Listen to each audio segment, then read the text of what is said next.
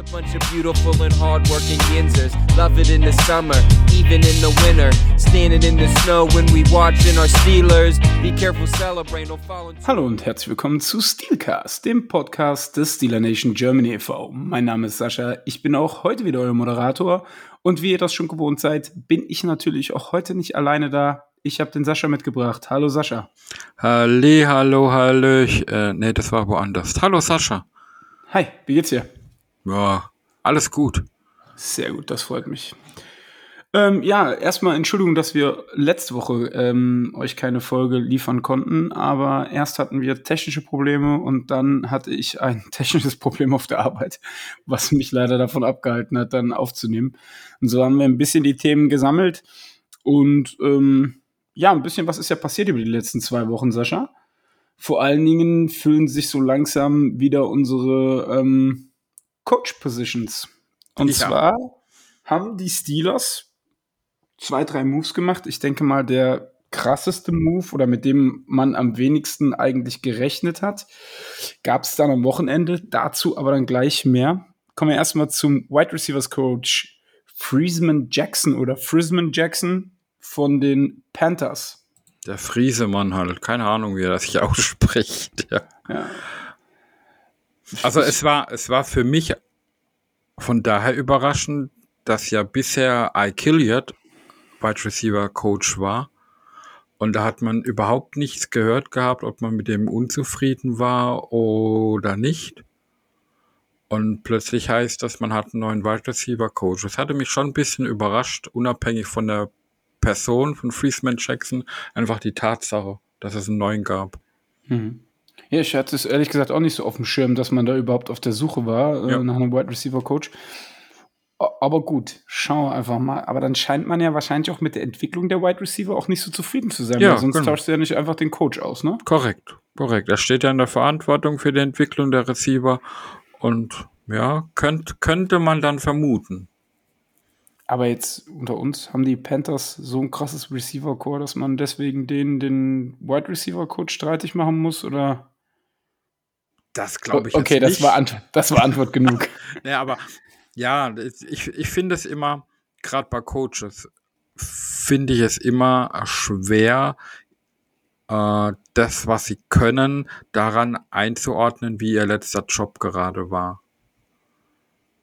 Ähm, weil sie sind natürlich, Coaches sind natürlich immer von der Performance ihrer Spieler abhängig und werden daraufhin ihr, ihr Können, ja, wird daraufhin eingeschätzt. Und Das entspricht ja nicht immer der Wahrheit. Ähm, was, was für mich sich da irgendwie zeigt, ist, dass Tomlin ähm, wieder viel mehr erfahrene Coaches, die schon lange, lange Zeit im Geschäft sind, scheinbar haben möchte. Warum auch immer. Okay. Dann äh, nehmen wir das einfach mal so hin. Wir haben jetzt auf jeden Fall einen neuen Wide Receiver Coach. Aber nicht nur den Wide Receiver Coach von den Panthers äh, gab's. Vielleicht gab es die im Doppelpack ja günstiger, aber der O-Line Coach der Panthers oder der ehemalige O-Line Coach der Panthers, Pat Meyer wurde dann auch noch verpflichtet. Und ich muss ganz ehrlich sagen, ich habe nur den Nachnamen Meyer gelesen und hatte das Bild von den Steelers gesehen und habe zuerst gedacht, warum ist Urban Meyer kräftig geworden und hat jetzt den Job als O-Line-Coach bei den Steelers? Aber äh, nein, es ist Pat Meyer. Ja, und da ist mir der Pat Meyer, glaube ich, zumindest in der Funktion des O-Line-Coaches auch lieber wie der Urban Meyer. Da bin ich dabei. Ja, und ja, da kann man die gleiche Frage im Prinzip auch wieder stellen, die du eben beim Wide Receiver Coach gestellt hast. Bringt es einem was, einen O-Line-Coach von den Pandas zu holen? Und in dem, dem Zug glaube ich auf jeden Fall. Und es liegt daran, was dieser Coach, also ich sag's mal so, wo seine Stärken sind, was er seinen Spielern vermitteln kann. Nämlich Fakt ist, dass bei Pat Meyer überall, wo er bisher war, das Laufspiel verbessert wurde oder halt gar nicht schlecht war. Und er coacht die, so wie ich das jetzt äh, rausgelesen habe, vor allem sehr gut die O-Line in Bezug auf ähm, diese RPOs, diese Option Runs. Und für mich zeigt das dann, dass man quasi alles tun möchte, um in die Richtung zu gehen mit Canada, alles möglich zu machen, dass er seine Offense, die er haben möchte, umsetzen kann. Und damit nimmt man aber auch mit Canada jegliche Entschuldigung, sollte die Offense nicht ins Rollen kommen. Naja, ich glaube, das steht und fällt halt immer noch mit der Personalie des Quarterbacks, aber ähm, ja, nicht nur, auch natürlich, aber der Quarterback hat weniger mit dem Laufspiel zu tun. Ich, ja, das kommt jetzt auf an, wenn du Design Quarterback runs bei Run Pass Option. Mm, ja, ja, okay. Sie müssen ja erstmal einen haben, der das umsetzen kann. Das ist das eine. Und ja, genau. Und, und über die Einflüsse von Quarterback auf Laufspielen umgekehrt, da könnten wir jetzt eine eigene Sendung drüber machen. Da gibt es ja auch äh, verschiedene Ansätze, das genau. ganze Thema äh, zu diskutieren, äh, auszurollen, etc. pp. Aber, aber ich, ich glaube trotzdem schon, dass es in die Richtung geht, dass man da jetzt, wenn man schon neue Coaches holt, guckt, dass es zu dem passt, was Matt Canada umsetzen möchte. Ob das, was ich jetzt gesagt habe, dass man eben alle Entschuldigungen da nimmt, das mag eine Interpretation sein von mir. Aber ich glaube schon, dass es irgendwo in die Richtung geht, weil ähm, noch ein Jahr zum Eingewöhnen wird er, glaube ich, nicht kriegen. Die Frage ist halt tatsächlich dann, was passiert, wenn man jetzt versucht, ein Jahr lang mit Rudolf in diese, ähm, in die Saison zu gehen und ein Jahr lang das System Rudolf spielen lässt und sich vielleicht für den Draft besser aufstellt. Ich weiß, Tanking etc. gibt es nicht und in der Steelers-Philosophie mit Sicherheit schon gar nicht. Ähm, aber wenn die Lösung am Ende des Tages Rudolph auf der äh, Quarterback-Position heißt, dann kommt das für mich einem Tanken fast schon gleich. Ah, ja, vielleicht, also unterm Strich könnte das Ergebnis die Folge sein, aber mit dieser Motivation werden die Steelers nie in die Saison gehen. Wenn sie mit Rudolph als Starting Quarterback in die Saison gehen, dann wird es deswegen sein, weil er ihre beste Option ist, die sie in dem Moment haben. Und nicht, weil sie versuchen, für 23 eine bessere Draftposition zu bekommen. Schauen wir mal. Das eine schließt das andere ja nicht aus. das stimmt allerdings. Gut, also jetzt haben wir einen neuen Wide Receiver Coach, einen neuen O-Line Coach und wie gesagt, also ich glaube, diese Nachricht ist am Wochenende eingeschlagen wie eine Bombe. Wir haben einen neuen Defensive Assistant und dieser Defensive Assistant hat Schlagzeilen gemacht, indem er die NFL verklagt hat aufgrund der Nichteinhaltung der Rooney Rule etc. pp. Und zwar ist es Brian Flores, der ehemalige Head Coach der Miami Dolphins, der ja auch den Owner der Dolphins sehr schwer belastet hat, meiner Meinung nach. Ja. Ähm, mit dieser 100.000 Dollar für jeden Loss-Geschichte und so. Ähm, wenn das so stimmt, aber damit war eigentlich jetzt nicht zu rechnen, Sascha, oder? Dass man so jemanden dann noch ins, ähm, ins Squad nimmt, der Trainer. Ja, aus zweierlei Hinsicht war mit sowas, glaube ich, nicht zu rechnen. Zum, zum ersten wurde ja sehr, sehr in Frage gestellt, äh, dass Flores überhaupt in nächster Zeit oder zumindest so lange wie diese Klage läuft, einen Job in der NFL bekommt. Ähm, und zum anderen war ja theoretisch gar keinen Coaches, Coaches Position open, also offen verfügbar für einen Mann wie ihn. Und diese, diese Position, die er jetzt einnimmt, wurde ja quasi neu geschaffen. Und was man halt, wenn man es ins Deutsche übersetzt, nicht missverstehen darf, Defense Assistant heißt halt nicht, dass er ein Assistenztrainer ist. Nein. Er steht in seiner Position hierarchisch über den Position Coaches und arbeitet quasi Mike Tomlin zu, hilft Spieler zu evaluieren, hilft die Coaches zu entwickeln, hilft äh, das Defense-System und Gameplans und alles Mögliche, den DC zu unterstützen. Und man muss dazu sagen, da ist Flores genau an der Stelle wieder installiert worden, was ihn quasi NFL-Teams, also was NFL-Teams dazu gebracht hat, ihn zu begehren als Head Coach, weil in diesen Dingen ist er richtig, richtig gut. Und er hat ja, das muss man dann auch sehen, auch noch den, den Mittitel Linebackers Coach. Und das ist dann, glaube ich, äh, einfach eine Versicherung, weil man wohl immer noch nicht weiß, wie und ob es mit Jerry Olhowski als Linebacker-Coach weitergeht, der ja explizit die Inside-Linebacker trainiert hat.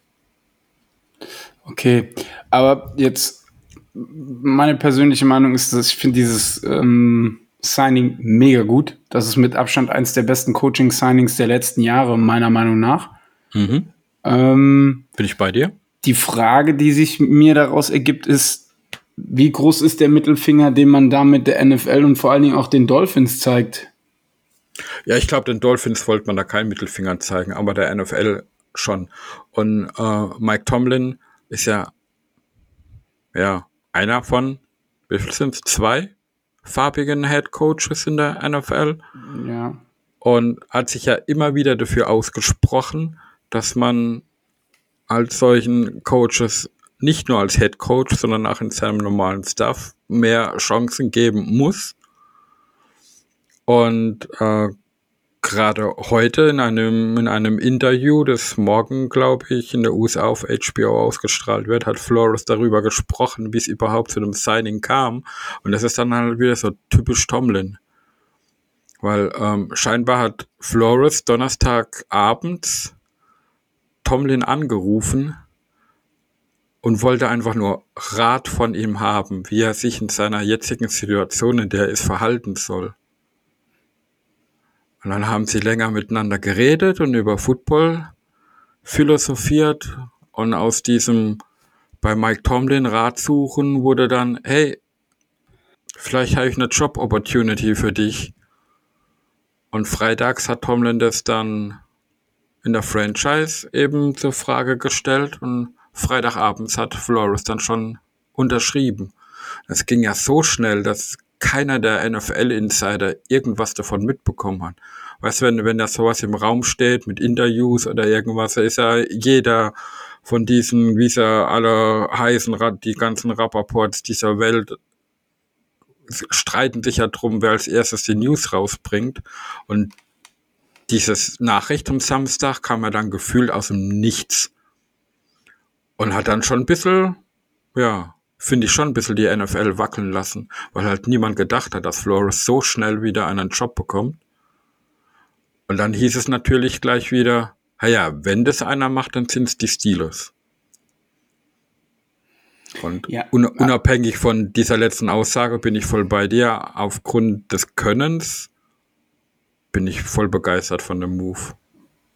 Die Frage ist halt nur, und das, die Frage muss er sich leider gefallen lassen, wie konzentriert ist er tatsächlich auf seinen Job, wenn er da jetzt einen riesen Lawsuit an der Backe hat äh, und die, die NFL verklagt. Das ist halt so ein Thema, wo ich mir dann persönlich die Frage stelle, ähm, ist er wirklich ja. zu 100 Prozent dann dabei, ne?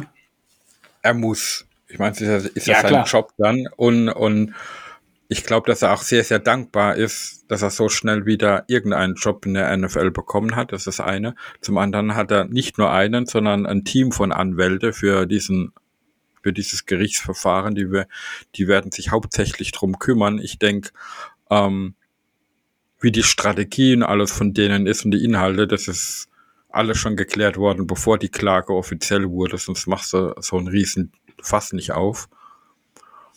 Und die, diese Geschichten in der Klagen rund um die Rooney Rule und diese Benachteiligung von Minderheiten, ähm, ja, das, das, das Thema gibt's ja fast jedes Jahr in der NFL, nur halt hat noch nie jemand geklagt. Diese Anschuldigung, die du angesprochen hast gegen, gegen die Dolphins, dass er Geld geboten kriegt hat für jeden Loss, den sie haben, um besser draften zu können, das ist schon ein ganz anderes Kaliber. Und ich glaube schon, in so einer riesen Klage nimmst du so ein Thema nicht mit rein, wenn nicht wirklich ein Fünkchen Wahrheit dran ist. Die Frage ist halt eben auch, wie willst du das beweisen? Ja, also, das wenn ist, die, das ist die andere Geschichte, ja. ne, also wenn die Dolphins jetzt echt so dumm waren und haben es ihm irgendwie schriftlich äh, gegeben, dann sage ich, go for it. Ne?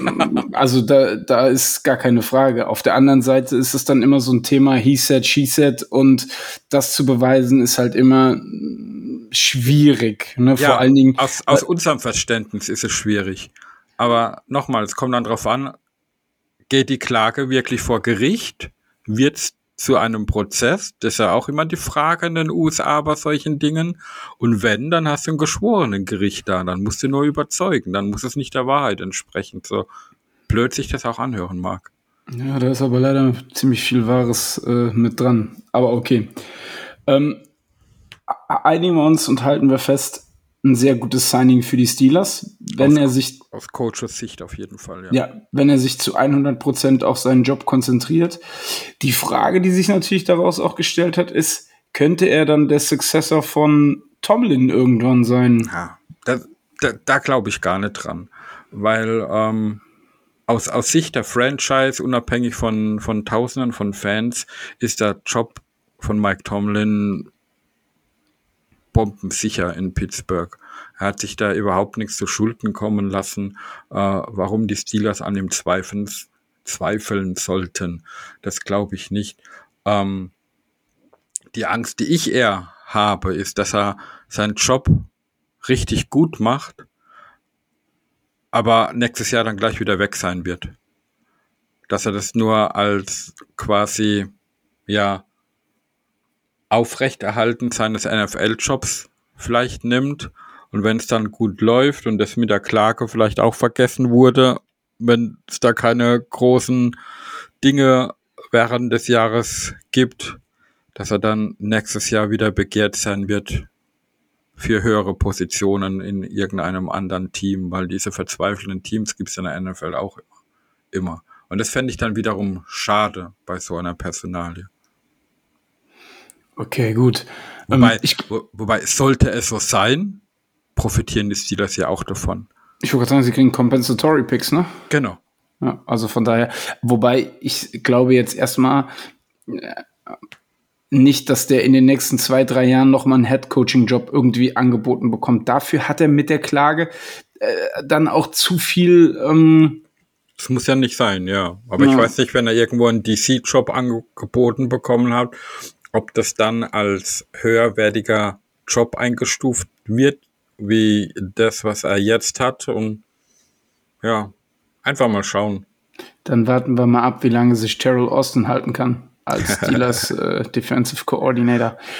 Ja, das, das ist aber auch so eine Geschichte, wo, wo ja auch ähm, bisschen nach dem Signing in Frage gestellt wurden, ob die dann nicht irgendwie Konkurrenten zueinander sind. Und das glaube ich halt überhaupt nicht. Ich glaube eher, dass die super gut zusammenarbeiten werden. Vor allem dieses Trio dann, Tomlin, Austins und Flores. Und das Einzige, was ich mir vielleicht vorstellen könnte, dass sich tatsächlich Tomlin ein bisschen mehr rausnimmt, was das Playcording betrifft. Was er, wo er ja in der Vergangenheit, wie sich ja herausgestellt hat, doch mehr wie erwartet involviert war. Vielleicht, ja. ja, aber das sind, das sind Dinge, die kriegen wir ja äh, im Status quo ja eh nicht mit, ob es wirklich so ist oder nicht. Das stimmt natürlich.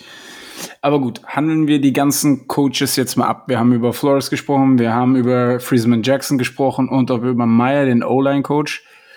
Ähm, aber Pat vielleicht. Meyer. Es ist nicht Urban. Ich habe aber den O-Line-Coach Meyer gesagt. Also ich hatte ja Urban gar nicht mehr im. Ich wollte äh, nur noch mal drauf hinweisen. Okay, sehr gut. Ähm, ähm, kommen wir mal zum Super Bowl. Also der Super Bowl, ich muss ganz ehrlich gestehen, ich habe fast nichts von diesem Super Bowl gesehen. Mhm. Ich bin auch jemand, der den Super Bowl eigentlich nicht guckt, wenn die Steelers nicht spielen. Ich weiß, ich bin damit ein ziemliches Novum, glaube ich. Ähm, ist auch okay. Ich gucke mir manchmal die Highlights an, aber ähm, am Ende des Tages interessiert mich nur, wer gewonnen hat. Und in den letzten Jahren hat mich eigentlich immer nur interessiert, ob die Patriots verloren haben oder nicht. Oder, halt die Buccaneers. Oder, genau, ob Tom Brady verloren hat, ja. Genau, richtig. ähm, hier muss man jetzt sagen, die Rams haben gewonnen. Und ähm, abgesehen davon, dass natürlich der Division Rival Bengals verloren hat, hat mich vor allen Dingen gefreut, dass ähm, Matthew Stafford einen Ring gewonnen hat, dass ähm, Sean McVay, den finde ich unheimlich sympathisch, einen Ring gewonnen hat und dass Aaron Donald einen Ring gewonnen hat, der ähm, ja an der University of Pittsburgh bei den Pitt Panthers gespielt hat. Ähm, klar, die Bengals, wenn man jetzt mal guckt, die Mannschaft ist so gut aufgestellt, da wird, die werden wahrscheinlich noch in zwei, drei Jahren eine Nummer sein. Außer sie haben jetzt einen Knacks, aber das weiß ich nicht, keine Ahnung. Muss man, ja, muss man an, an den Knacks glaube ich nicht, aber es ist natürlich, das sieht man ja bei vielen anderen Teams auch. Nur weil man das Team dazu hat, in den Super Bowl zu kommen, heißt es ja noch lange nicht, dass man es wirklich tut.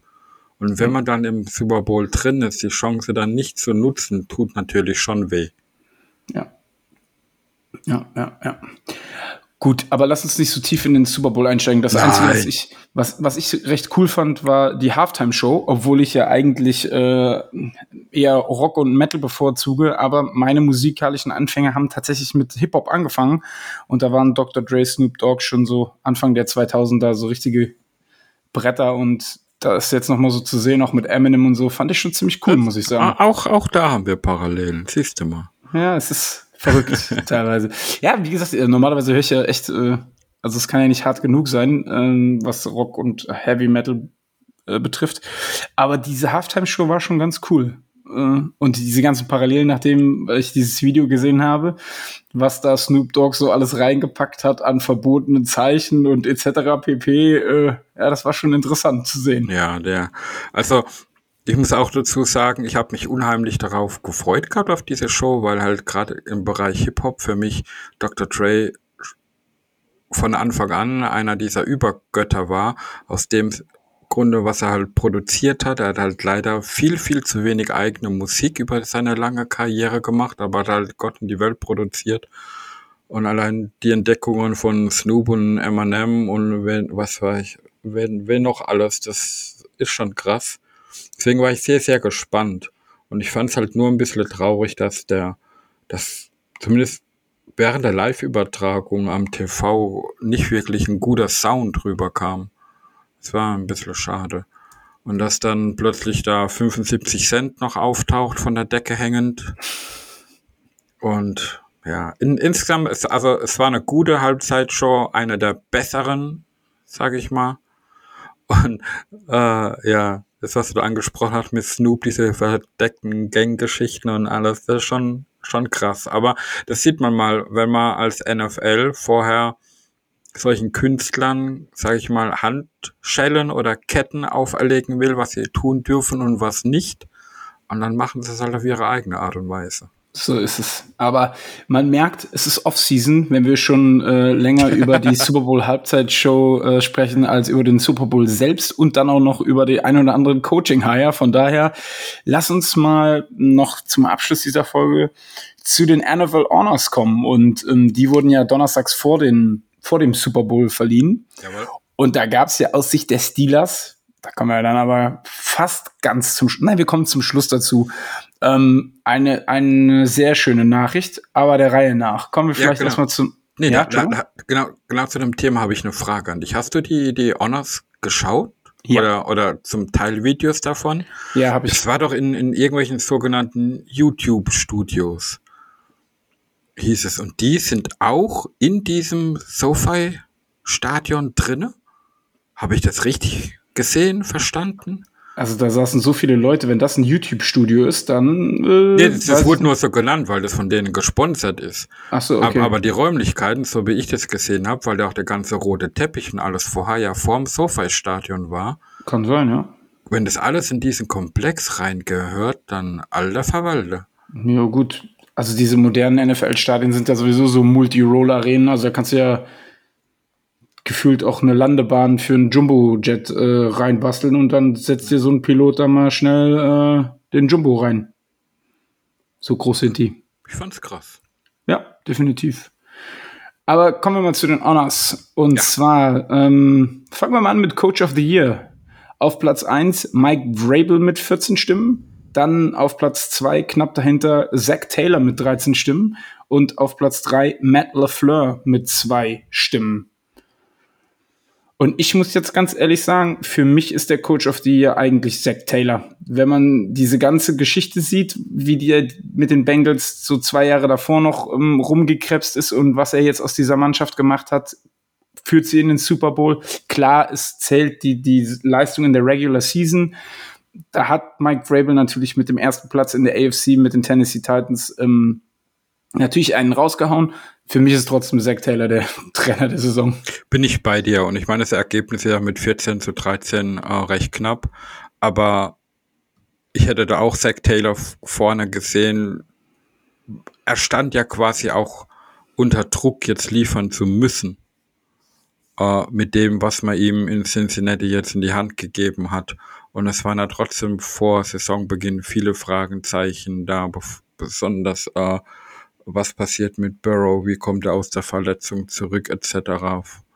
Und ja, sie stehen im Super Bowl oder standen im Super Bowl. Das ist das zweitbeste, was man überhaupt in einer NFL-Saison erreichen kann. Ja. Bin ich voll dabei. Gut, kommen wir mal zum Comeback Player of the Year und den hat dann ein Bengal gewonnen und zwar Joe Burrow mit 23 Stimmen und der zweite Platz ging an Dak Prescott. Und Sascha, wie ist deine Meinung dazu? Ja, äh, wenn man jetzt den Comeback Player of the Year rein auf ich komme von einer Verletzung zurück, was ja die zwei Spieler waren und nur die zwei haben halt auch Stimmen bekommen ähm, ja, und dann war der Unterschied ja auch da von Barrow zu Prescott. Also die Frage stellt sich dann nicht, dass es dann schon verdient war. Hm, ja, ja da zählt auch das Gleiche für mich dann. Team in Super Bowl geführt, wahnsinnige Spiele abgeliefert, dieses 525-Yard-Spiel. Ähm, also da gibt es, glaube ich, auch keine zwei Meinungen. Außer man ist Cowboys-Fan. Ja, wer, wer, ist das schon, ne? Kommen wir zum Defense Rookie of the Year. Das ähm, ist relativ einfach, denn das ist eine unanimous decision. Micah Parsons hat alle 29 Stimmen bekommen. Und ich, da brauchen wir gar nicht lang drüber diskutieren. Das auch absolut zu Recht. Der Typ hat eine Wahnsinnssaison gespielt. Also das ist ja schon krass. Als, als Rookie auf jeden Fall. Auch als Nicht-Rookie wäre das eine Wahnsinnssaison. Er war ja nicht un ohne Grund auch im Gespräch Defensive Player of the Year zu werden, das als Rookie. Und von daher alles gut. Passt ja, so. Definitiv. Ja, kommen wir dann mal zum Offensive Rookie of the Year. Und das war, beziehungsweise ist Chama Chase mit 28 Stimmen geworden. Ja. Und eine Stimme hat dann noch Jalen Weddle bekommen. Ja. Ich meine, das ist klar auch eindeutig und Chase hat ein bisschen langsam in die Saison angefangen, aber was er dann geliefert hat, war ja schon krass. Mich hat es nur gewundert, dass es dann doch so eindeutig war, weil Jalen Waddle hat auch eine tolle, tolle Saison als Rookie gespielt und ich hätte gedacht, dass er ein paar mehr Stimmen bekommt.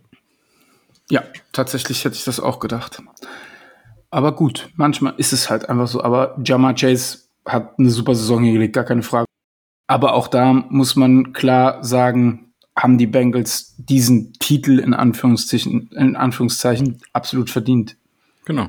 Und wenn man da die bisherigen Preise, die wir genannt haben, gesehen haben, sie haben einen Top Coach, sie haben einen Top Quarterback, sie haben einen Top Wide Receiver, und die sind alle recht jung.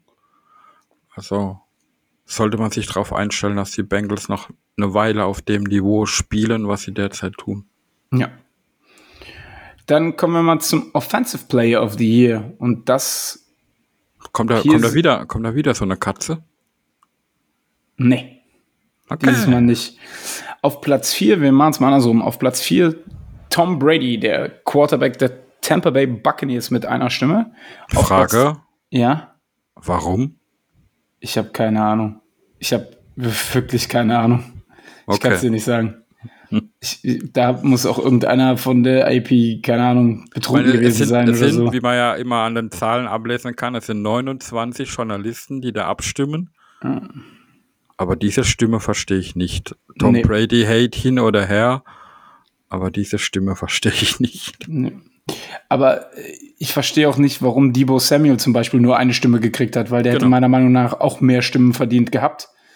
Ähm, es ist relativ eindeutig dann geworden. Also dritter Platz Debo Samuel mit einer Stimme, zweiter Platz Jonathan Taylor, der ja auch eine Wahnsinnssaison äh, hingelegt hat, der Running Back der ähm, Colts. Colts. Ja.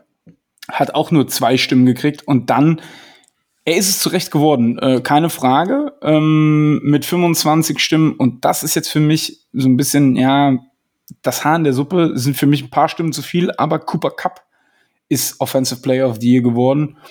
Und ja, da kann man jetzt, glaube ich, in dem Sinne nichts Großartiges gegen sagen. Das ist schon, ja, wird schon okay, klar. An, an Fakt an sich nicht, bin ich bei dir, aber mit der Stimmenverteilung schon.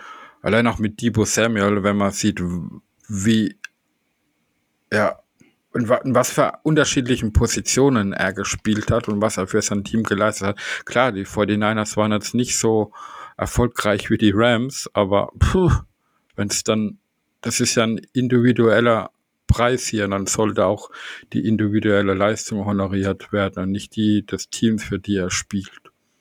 Da bin ich voll dabei. Dann kommen wir mal zum Most Valuable Player der Saison.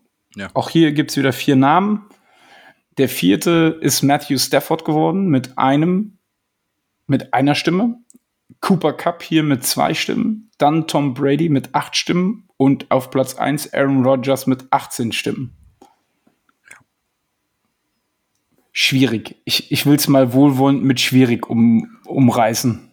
Ja, weil, also, ich, ich persönlich tue mir mit dieser Most Valuable Player Geschichte tue ich mir immer sehr, sehr schwer. Weil für mich, also ich, ich werte da eher, was das auch heißt, dieser Most Valuable Player. Wie wichtig ist der Spieler für sein Team? Bedeutet im Umkehrschluss, würde das Team diesen Spieler nicht haben, wie würde es dann zum Vergleich des Status quo dastehen? Und da hat es für mich nicht unbedingt etwas damit zu tun, wie erfolgreich der Spieler in der Saison ist, finde ich persönlich, sondern eher, wie wichtig ist der Spieler für sein Team. Und wenn ein, ein Team nur fünf Siege in der Saison hat, aber hätte quasi ohne diesen einen Spieler gar nichts am Laufen, kann das aus meiner Sicht wichtiger sein, wie ein Spieler, der äh, ein erfolgreiches Team quarterbackt. Ich weiß es nicht. Also, ich will, mir, ich, will mich da mit Bewertungen für diese Wahl eher zurückhalten, weil ich mir da grundsätzlich unheimlich schwer damit tue, was diesen Titel betrifft. Also ich sehe die Wahl anderseitig problematisch, weil ich finde, dass ein Most Valuable Player nicht nur dafür verantwortlich ist, was er auf dem Platz tut, sondern auch neben dem Feld. Okay.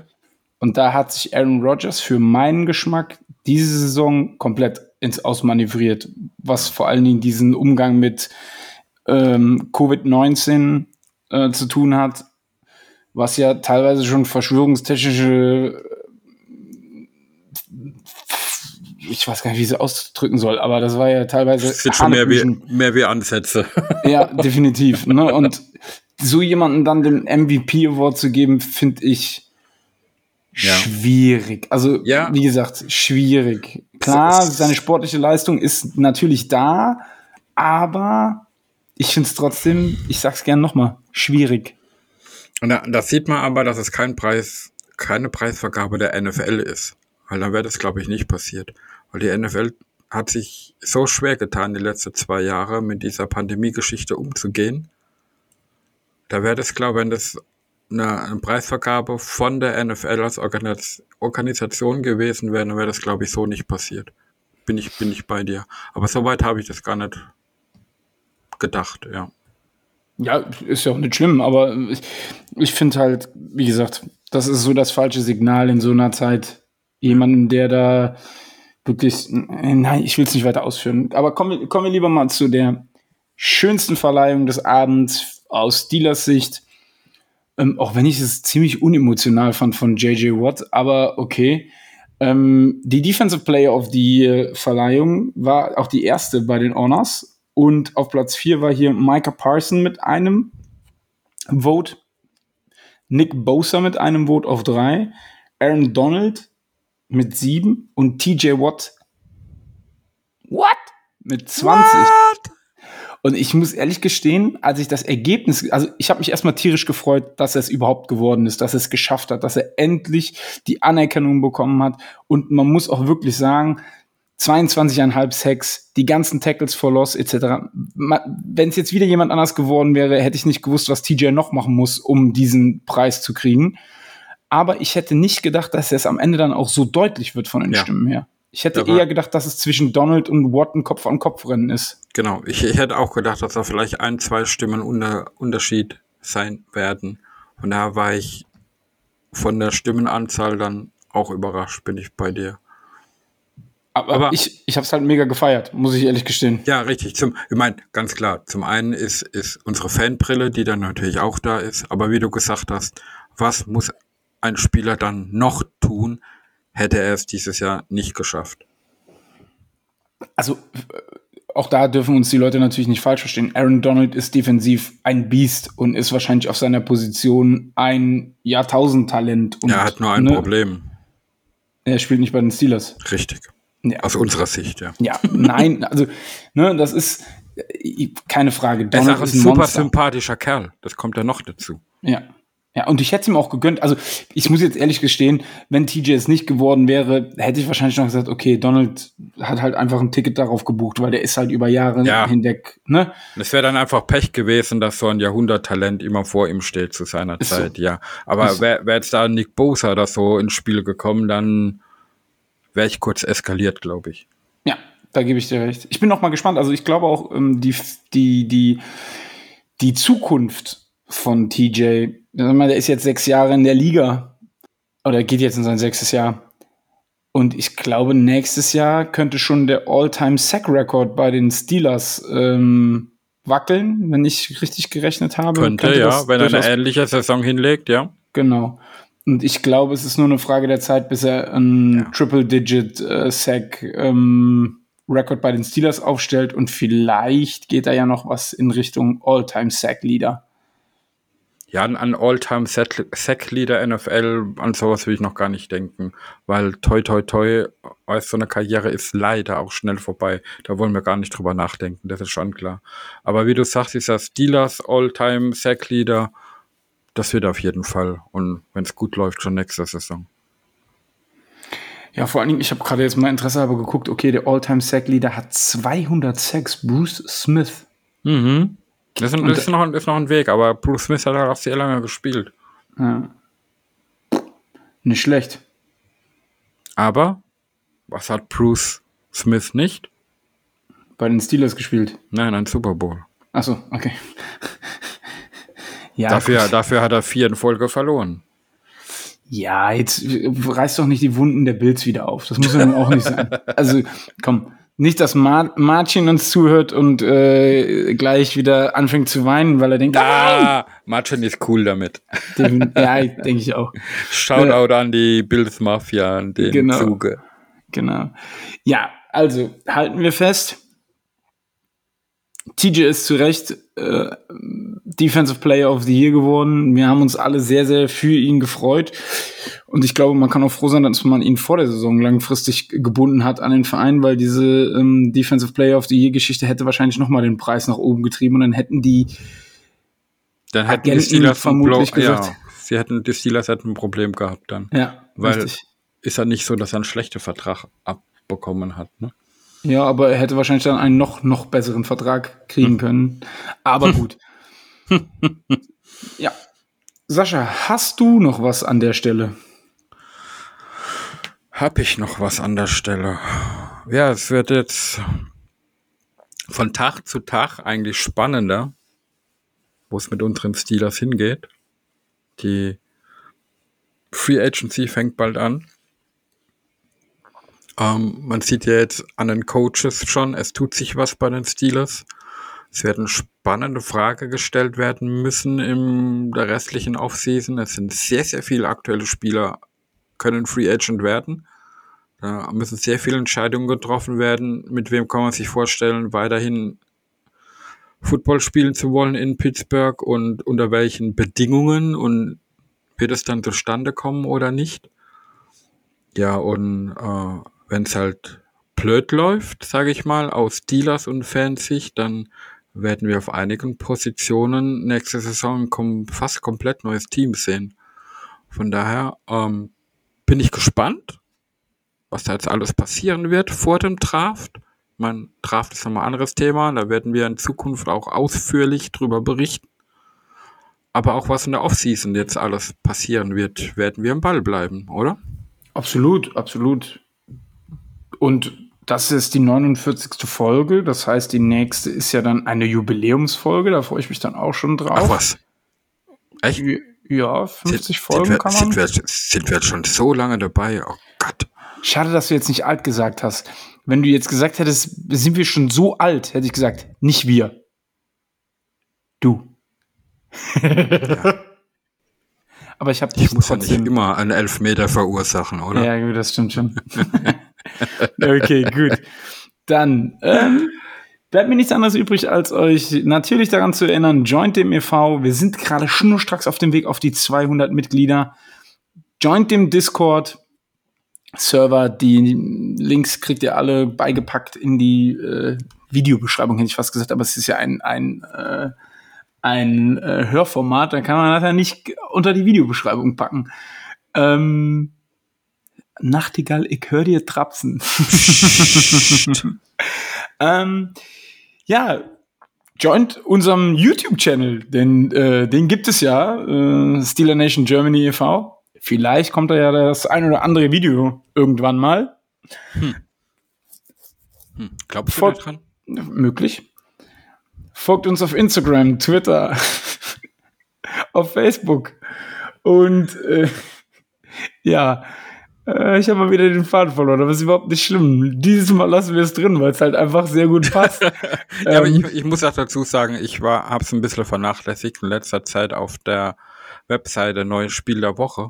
Ja. Da ist immer genau. noch Bens erster Start drin. Und da fordere ich die Mitglieder oder die, wo ein Mitglied werden wollen, einfach mal dazu auf. Sagt mir mal, welches Spiel aus der Steelers Vergangenheit würdet ihr gern mal sehen? Vielleicht kann ich ja da dann helfen.